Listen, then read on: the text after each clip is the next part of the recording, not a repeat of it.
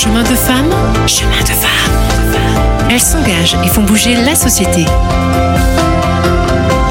Suivez-les avec Colline Erliman.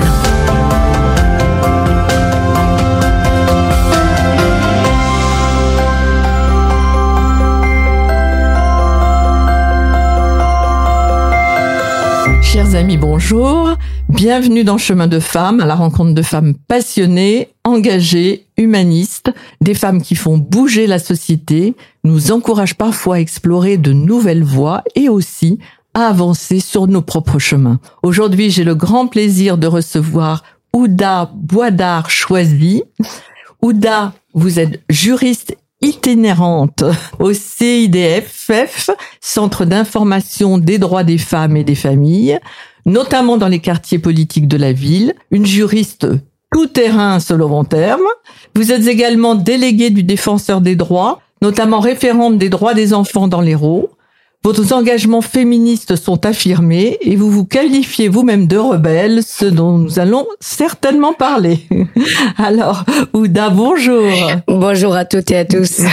Merci d'être avec nous. Alors, d'abord, Ouda, euh, vous avez vécu vos 22 premières années au Maroc, votre pays d'origine, et je voudrais savoir ce qui vous a donné envie de venir en France.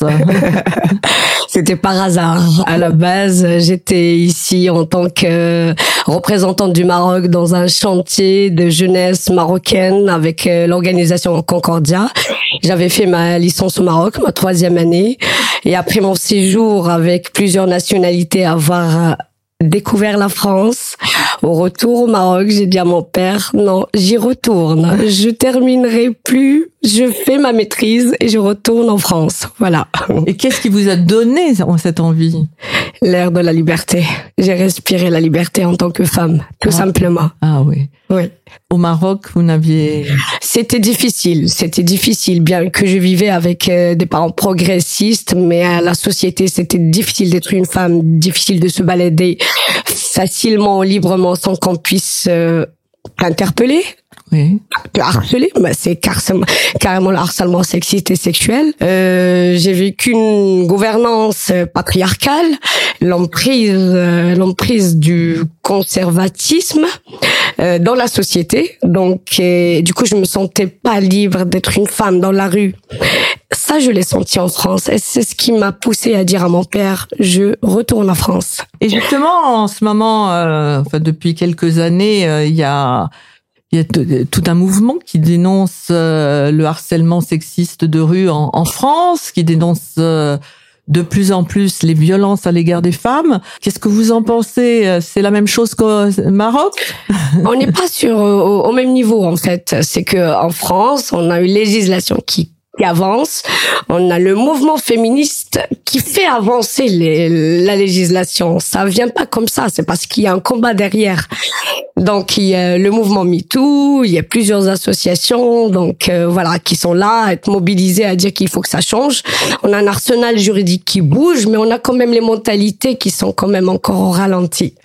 Et c'est un travail à faire, à travail, à faire à travail à, à travers l'éducation nationale auprès des parents, auprès des centres de loisirs, auprès des médias, la presse. C'est voilà, c'est généralisé. Au Maroc, c'était voilà, c'était la femme rurale, elle était différente de la femme citadine la femme rurale avait moins de chances de continuer sa scolarité euh, que celle qui vit dans la ville. Moi, j'ai eu la chance de vivre dans, en ville, à Mohamedia, à côté de Casa et Rabat, ce qui a fait que mon père, qui était un stit, m'a poussé vers les études. Et moi, j'ai compris très, très, très vite que pour être une femme libre, il fallait réussir dans les études. C'était mon échappatoire. Sinon, peut-être que j'aurais pu avoir moi aussi un, un mariage arrangé et finir comme les autres ou avec un groupement familial, je ne sais rien. Mmh. Voilà. Mmh. Et alors, quelles études vous avez décidé de faire? Quel a été euh, votre choix? Mon choix était parti tout simplement directement et par instinct sur le droit. Exactement. Sur le droit, c'était pour moi, en tant que femme, il fallait faire du droit, il fallait connaître le droit, le droit, il fallait faire valoir ses droits, il fallait parler du droit, il fallait, fallait transmettre le droit. Donc, pour moi, le droit est devenu ma colonne vertébrale. Vertébrale est devenu ma religion. Effectivement et officiellement, le droit est devenu ma religion et j'ai choisi le droit français. Le droit en français, ce qui n'était pas facile au début. Mais je me suis orientée vers cette carrière parce que je savais qu'avec le droit français, j'avais une carrière à faire au Maroc et des perspectives professionnelles. Donc, c'est-à-dire que je pensais pas du tout euh, à la France avant. Voilà. C'était faire une bonne carrière en tant que juriste et féministe au Maroc. Ça a dû vous, vous aider à votre arrivée en France. Ah ben, tout à fait. tout à fait. Ah C'était un plaisir de venir en France. Ouais, ouais, ouais. Donc, est-ce qu'on peut dire déjà, parce que vous, vous vous qualifiez vous-même de, de rebelle depuis étant très jeune. Oui, tout à fait. le droit était la façon de, une façon pacifique, je dirais, de, une façon. Exactement. J'ai j'ai beaucoup évolué dans mon parcours personnel euh, quand j'étais au Maroc. Donc euh, mes parents ils étaient perdus avec moi. À un moment donné ils m'ont dit mais tu nous as fait euh, voir des choses. Donc au collège j'avais décidé de mettre le voile. J'avais mis le voile pendant six mois. Hein. Hmm. J'avais expérimenté le voile et juste après le voile, je me suis inscrite dans un parti communiste au Maroc où on rejetait carrément la religion. Je me suis stabilisée un petit peu à l'université avec le parti socialiste, avec la jeunesse socialiste. J'étais devenue modérée et je savais ce que j'ai cherché, ce que je voulais parce qu'il y avait le droit derrière. Hmm. Et qu'est-ce que vous vouliez? Je voulais être une femme libre, réussir, être autonome financièrement et aller vers ma passion et vivre dans une gouvernance libre. Vous avez réussi alors? Tout à fait. Mais le chemin, je, je m'arrête pas là, de toute façon. je vous ai dit, tant qu'on est en vie, il faut voir, euh, voilà. Il faut regarder devant. Il faut pas se contenter de ce qu'on a. de ce qu'on a, voilà. Et vous avez fait beaucoup de formations ensuite en arrivant en France encore. Oui, tout à fait. J'avais fait une maîtrise de droit international, droit européen, euh, à Poitiers parce que je voulais m'orienter vers l'humanitaire. Après, je me suis, euh, déjà avant, je m'étais inscrite euh, en maîtrise de droit des affaires. Après, je me suis dit, mais qu'est-ce que tu vas faire dans le droit des affaires? C'est vrai, ça rapporte de l'argent, mais c'est pas passionnant. Donc, après le droit international, je m'étais orientée vers la criminologie. C'est là où j'ai découvert le pénal. Je voulais être criminologue, sauf qu'il n'y a pas de statut de criminologue en France. Et c'était devenu le pénal et devenu, était devenu vraiment ma vocation. Donc, mmh. criminologie à Nancy. Je suis redescendue euh, à Montpellier. J'ai fait victimologie, j'ai fait droit euh, et santé comme DU et au final, droit pénal fondamental comme master 2. Voilà. Mmh. Ah oui, un beau un beau bagage. voilà, euh, j'étais passionnée tout simplement. Oui, oui, oui. Et alors, qu'est-ce que vous faites de toute cette, euh, de tout ce bagage dans le cadre de vos métiers? Qu'est-ce que c'est que en quoi consiste votre métier de juriste Qui recevez-vous et surtout de, et de déléguer des de déléguer des droits Tout le monde ne sait pas ce qu'est un délégué des, ou une déléguée oui, plutôt. Tout à fait. D'abord en tant que juriste, euh, le CIDAFIL m'a adopté avec un, un, stage au départ et après voilà, au début je cherchais un stage, j'ai vu CIDFF, il y a femme, il y a droit. J'ai waouh, j'ai dit ça me correspond. Ben j'ai demandé un stage, on m'a pris, après j'ai été recrutée et ce qui me ce qui voilà à travers mon métier qui est itinérant, ça me permet de rencontrer des populations différentes. J'étais dans des communes, par exemple Castries, j'étais à Gijon où les problématiques ne sont pas pareilles que celles que quand je suis euh, au petit bar Pergola où je suis à la Mosson. Donc je m'étais orientée aussi vers euh, la maison d'arrêt. J'étais, j'assurais le point d'accès au droit euh, en détention et j'étais ravie de travailler avec les auteurs après avoir travaillé avec les victimes parce que je voulais voir l'autre regard. Mmh. Mmh. Voilà. C'est ça que vous avez appelé euh, itinérante, c'est-à-dire que vous, vous, êtes un peu partout. C'est une JTT, juriste tout terrain. Juriste tout terrain. Exactement. Voilà. Je pas ce Voilà. Moi, si je reste dans un endroit et y retourner tous les jours, je serai malheureuse. Oui. Ah oui. Donc vous vous démultipliez sur. Euh... Exactement. sur, sur l'ensemble. Tout à fait. On va d'abord écouter un morceau de, de musique que vous avez choisi et ensuite on reparlera justement de cette belle, de cette expérience que vous avez vécue. Euh, j'aimerais bien à la, à la prison de Villeneuve. Avec plaisir. entendu. Donc nous allons écouter un morceau de Wael Jassar. Vous me dites si je prononce bien, un chanteur libanais qui interprète Ansak. Chemin de femme avec Colline Erliman. ده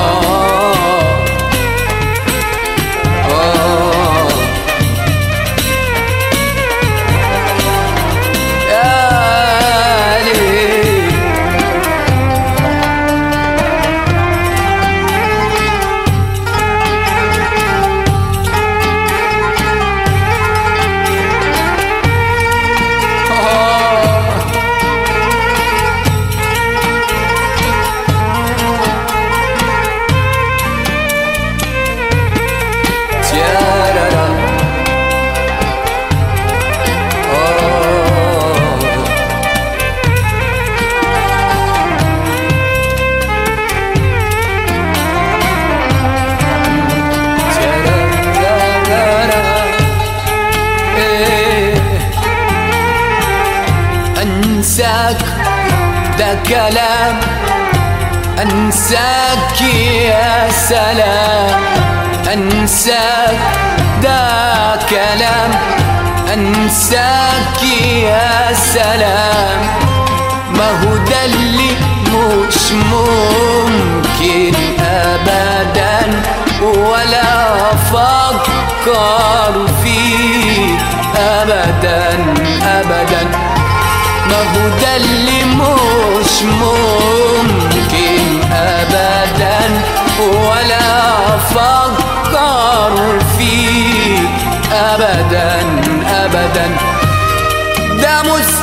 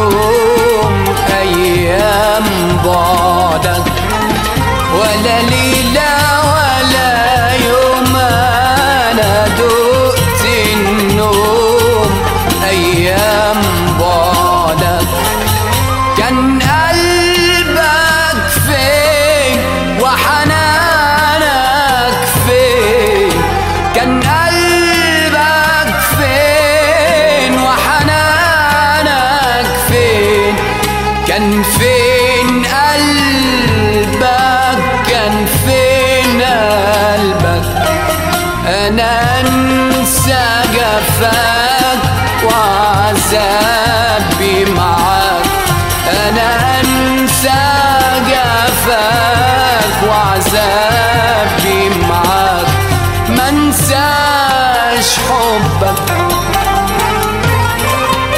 انساك ده كلام أنساك. يا سلام.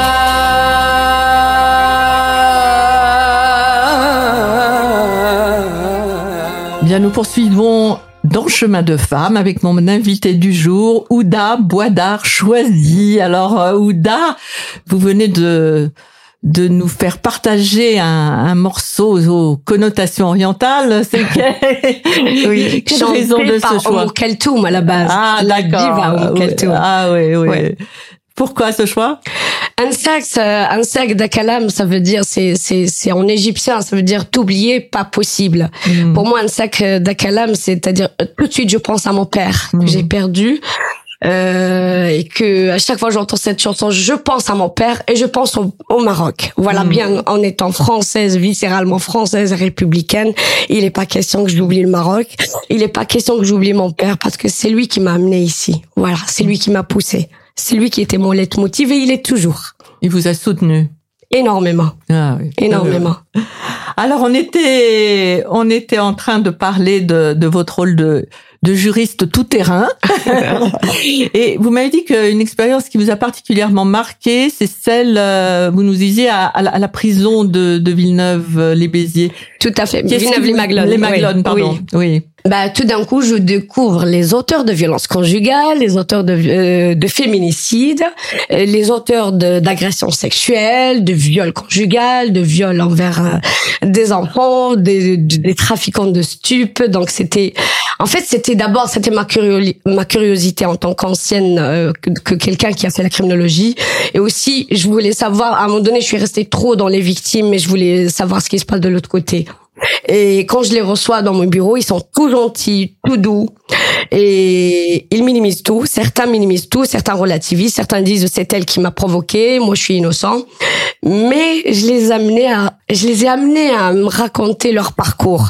Ça fait pas partie de ma mission, sincèrement. Moi j'étais là juste pour dire le droit et faire valoir leur droit.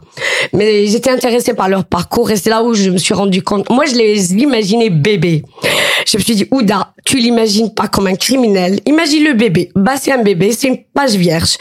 Et c'est là où ça s'est confirmé dans ma tête. On ne n'est pas criminel, on le devient. On le devient par l'éducation, par la société, par le parcours chaotique, parce qu'on a été abandonné par les parents, parce que des parents étaient démissionnaires, parce qu'il y a eu un dysfonctionnement quelque part, euh, euh, voilà, de déchirement familial, déscolarisation. Quand ça, ça dysfonctionne forcément on, de, on fait des mauvais choix. Voilà. Hmm, oui, oui. Donc c'était une expérience qui vous a vraiment euh, excellente. Excellente. Et ouais. je travaillais avec les équipes de Villeneuve de Maglone qui étaient bienveillants et on avait une très belle ambiance, bien qu'on bossait en prison. Voilà. Ah ouais. Très- c'est un c'est un beau témoignage en tout cas. Et alors dans le cadre de défenseur des droits, quelle quelle est votre euh, mission Qu'est-ce que vous accueillez Que- Quelles sont les personnes qui viennent vous voir? En tant que déléguée, j'avais postulé donc auprès de l'institution. Donc on était sept, au final on était deux, et au final c'était moi qu'on m'avait pris. J'étais très heureuse. L'institution défenseur des droits, elle veille à la protection des libertés et des droits. Donc nous avons comme mission, c'est défendre les intérêts des administrés auprès de l'administration, quelle que soit l'administration, donc elle soit nationale ou euh, voilà ou, territoriale, donc ça soit la préfecture, la mairie, la Sécu, la CAF. Donc on est là pour faire valoir les droits des administrés auprès de ces administrations, notamment quand il y a dysfonctionnement. Quand le droit a été respecté, on essaie de trouver, d'agir au nom de l'équité, si la personne elle est de bonne foi. La base, c'est le règlement à l'amiable. Nous sommes euh, 50 délégués en- dans l'Occitanie et 500 en France. Voilà, on traite à part les problèmes administratifs, les discriminations sur la base des des critères légaux qui sont euh, prévus par la loi. On fait aussi en fonction de, du règlement à l'amiable et aussi on, on fait aussi la question de la déontologie auprès des services d'autorité, que ça soit la police nationale, police municipale ou des agents de sécurité. C'est-à-dire par exemple en cas de refus de plainte, en cas de traitement long de certaines affaires pénales, notre limite c'est qu'on on discute pas les décisions judiciaires au nom de la séparation des pouvoirs. Et moi, en tant que référente droit des enfants, ma mission c'est la défense des droits des enfants. Je les reçois à la maison des adolescents avec une très belle équipe d'ailleurs. Donc je les reçois, ils viennent me voir, soit eux les mineurs de 11 à 25 ans, soit euh, les Ils représentants. viennent vous voir pourquoi Ils viennent me voir parce qu'ils sont orientés soit par les pédopsies, psychologues, les éduques, les travailleurs sociaux. Et par- quelle est la majorité des problématiques que vous Waouh, très bonne question. La majorité des problématiques, je vais vous le dire, et ça, ça plaira pas aux juges des affaires familiales, c'est les adolescents qui refusent de respecter le droit de visite d'hébergement, qui refusent d'aller voir le père parce qu'ils sont mal dans leur peau, parce qu'ils gèrent mal la séparation, parce que euh, parce qu'ils n'arrivent pas à comprendre qu'on puisse leur imposer d'aller voir un parent, alors que eux ils, ils estiment que si on n'est pas bien, on n'est pas obligé d'y aller. Euh, J'ai des affaires comme par exemple de, de plaintes d'agression sexuelle sur l'enfant par l'autre parent et que les juges des affaires familiales en attendant que les enquêtes qui sont très longues, nous connaissons le système judiciaire qui est très très lent, mais la, la santé mentale d'un d'un adolescent n'est pas compatible avec le système judiciaire. On n'attend pas les expertises. On- je dis, je suis victime d'agression sexuelle de la part de mon père, il n'est pas question que j'aille le voir. Et j'ai plusieurs affaires comme ça Ah oui. où le droit de visite et d'hébergement est maintenu, où on a traité la femme, la mère, pardon, de de menteuse, euh, de personnes qui instrumentalisent les enfants.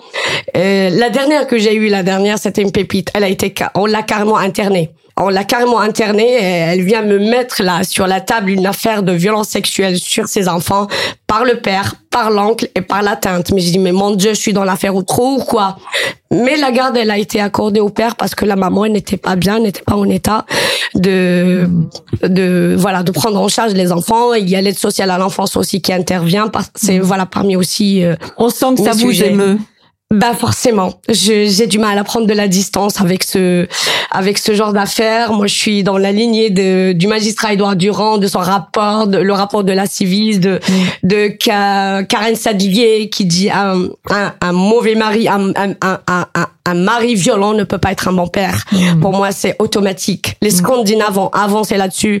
Les Québécois, les Américains. Pourquoi nous, en France, on, on favorise encore la biologie? Le père, on dit toujours le père. C'est le père. On sent que vous n'êtes pas prête de lutter, de d'arrêter de lutter. Non, pas du tout. C'est tant que la loi n'a pas encore changé, tant qu'on n'a pas encore décidé de suspendre le droit de visite d'hébergement en attendant que l'enquête, euh, voilà, soit en faveur de l'enfant, tant que le doute profite toujours de l'accusé en France et qu'il profite pas à l'intérêt supérieur de l'enfant, je vais pas m'arrêter là, sincèrement. Hmm, hmm. On aura bien compris, vous n'avez pas la culture du silence. D'ailleurs, c'est pour ça, hein, on s'est rencontrés dans le cadre de mes fonctions de directrice régionale des droits des femmes et de l'égalité, et j'avais repéré que vous n'étiez pas personne à cacher les problèmes, à Oui, vous les dites, vous Tout à fait, quelle le que sens. soit la position dans laquelle vous vous dans laquelle vous vous trouvez. effectivement. Hein, voilà. Quand je vois les choses, je les dis et j'en ai rien à faire du politiquement correct ce que va dire l'autre. Je me dis j'ai pas quitté le Maroc pour me taire ici. Non mais ça va pas.